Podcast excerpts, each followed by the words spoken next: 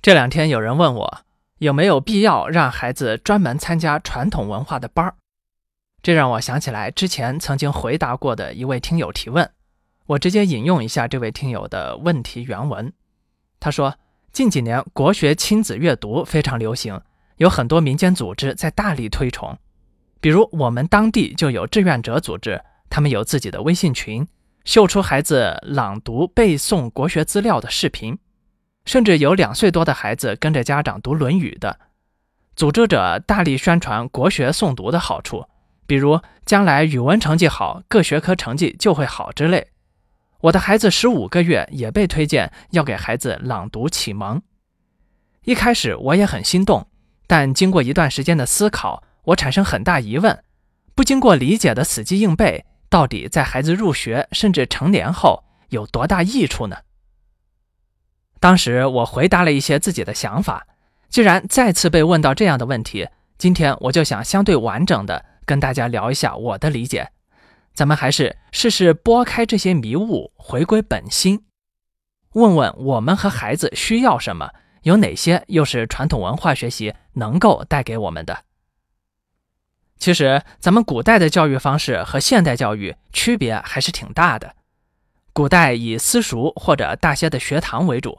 教育的内容呢，从识字儿开始，不断学习各种修身养家、治国平天下的道理，强调品德。咱们最终啊是要成为谦谦君子，以及做出好文章、考取功名，基本算是文科吧。而现在的学校体制，因为有横向比较的分数机制，又加上科学治国的理念，这就客观上导致容易被量化的数理化内容不断的加强。而难以被量化的人文素质培养就相对较弱，两者挺不一样的。模糊的讲，是偏向于学做人还是学做事的不同。其实这两种模式如果极端化，都会让人有切身之痛。前者不重视科学，一定程度上导致了过去国家逐步积弱的状态；而后者呢，又让家长们从中感受到现实的不足。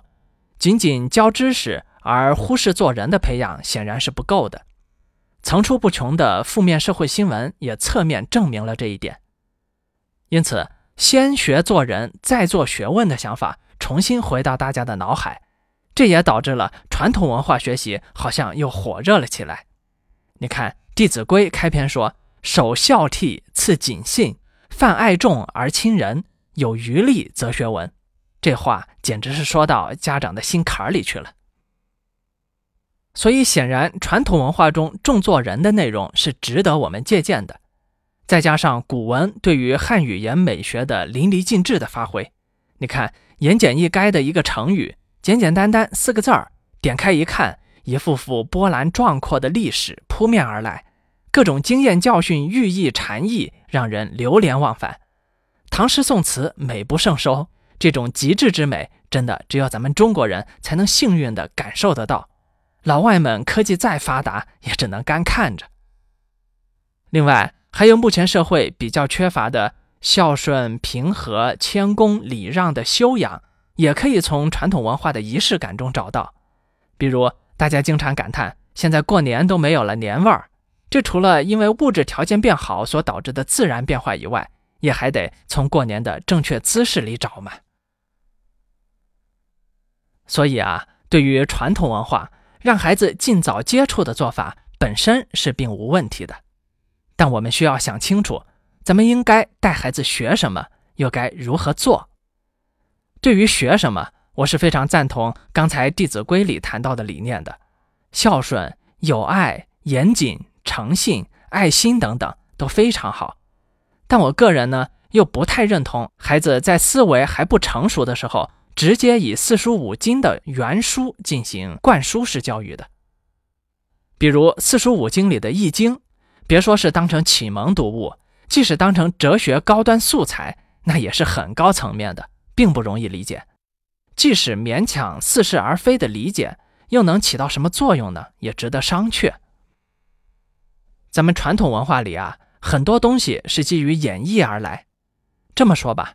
我们习惯于一代一代从老祖宗的文字里进行发掘发挥，比如道啊、阴阳啊、五行啊、八卦呀，从而进一步推演出无数应该正确的理念。但坦白讲，这种正确更多的是出于其在逻辑上的无可辩伪的性质，而并非基于科学试验的实证而来。这是一套因为我先认可你是个圣人，所以我就接受你正确，然后再去理解为什么你正确，并且找证据证明你正确的思维链条。这种方式也许适合有很高层次的人坐而论道，但我觉得并不适合还在基础养成阶段的孩子。建立客观的判断力与独立思考能力，基于事实思考，再引导出观点，而不是基于先入为主的主观想法就去推论其他，这是独立人格的基础。而过于理论性的东西，还是在孩子长大后，让他们自己决定该如何接触吧。咱们家长帮他开个门，才是比较好的选择。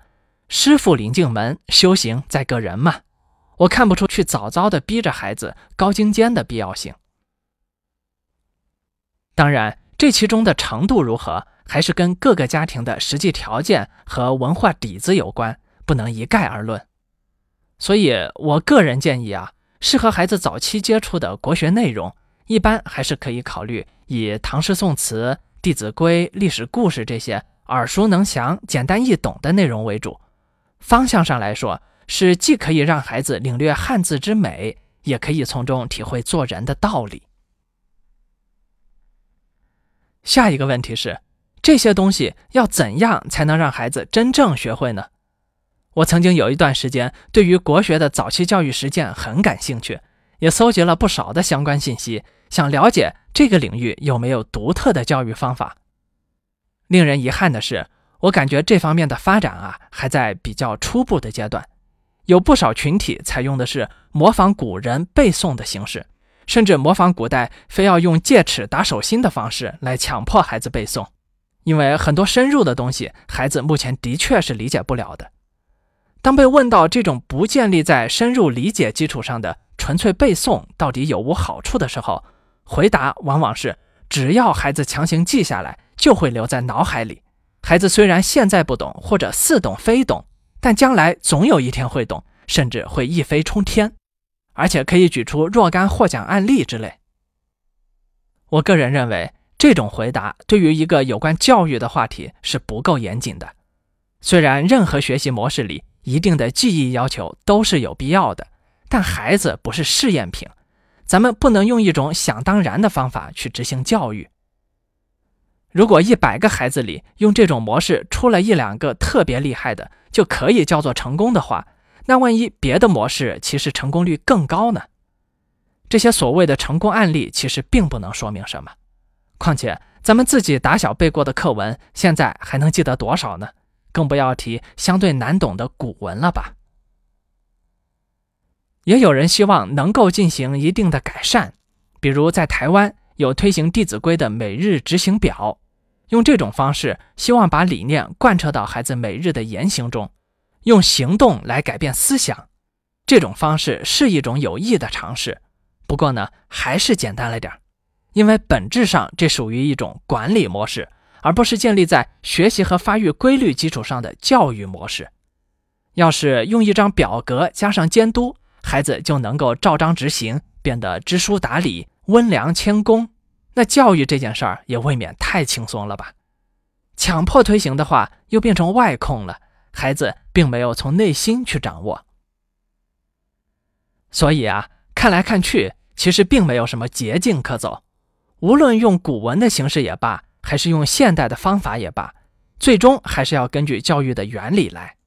我们当然可以吸收很多用古文表达出来的内涵，可这显然也并不能说明。简单模仿古代的学习模式就可以事半功倍，死记硬背的方式更是值得商榷。对教育，我们希望汲取多种经验，但不是投机取巧。对传统文化学习的仪式感这件事儿，我见过不少群体试图恢复古礼，穿上汉服，坐着蒲团，甚至惩戒方式都要用戒尺打手心。这种方式好不好呢？我们下一讲再聊。咱们给父母的五分钟早教课节目啊，得到了京东图书的官方支持，将送出著名绘本《神奇树屋的中文新版套装，全套八册，共送出十二套。我会从十一月份每期新节目后的喜马拉雅平台听众留言中挑选出三位获奖者，并将在公众号“朝歌聊聊”中公布获奖名单。在此也感谢京东图书对咱们节目的协助。京东图书挑好书上京东，京东自主研发读书神器 JD Read，助力全民阅读。咱们下次见。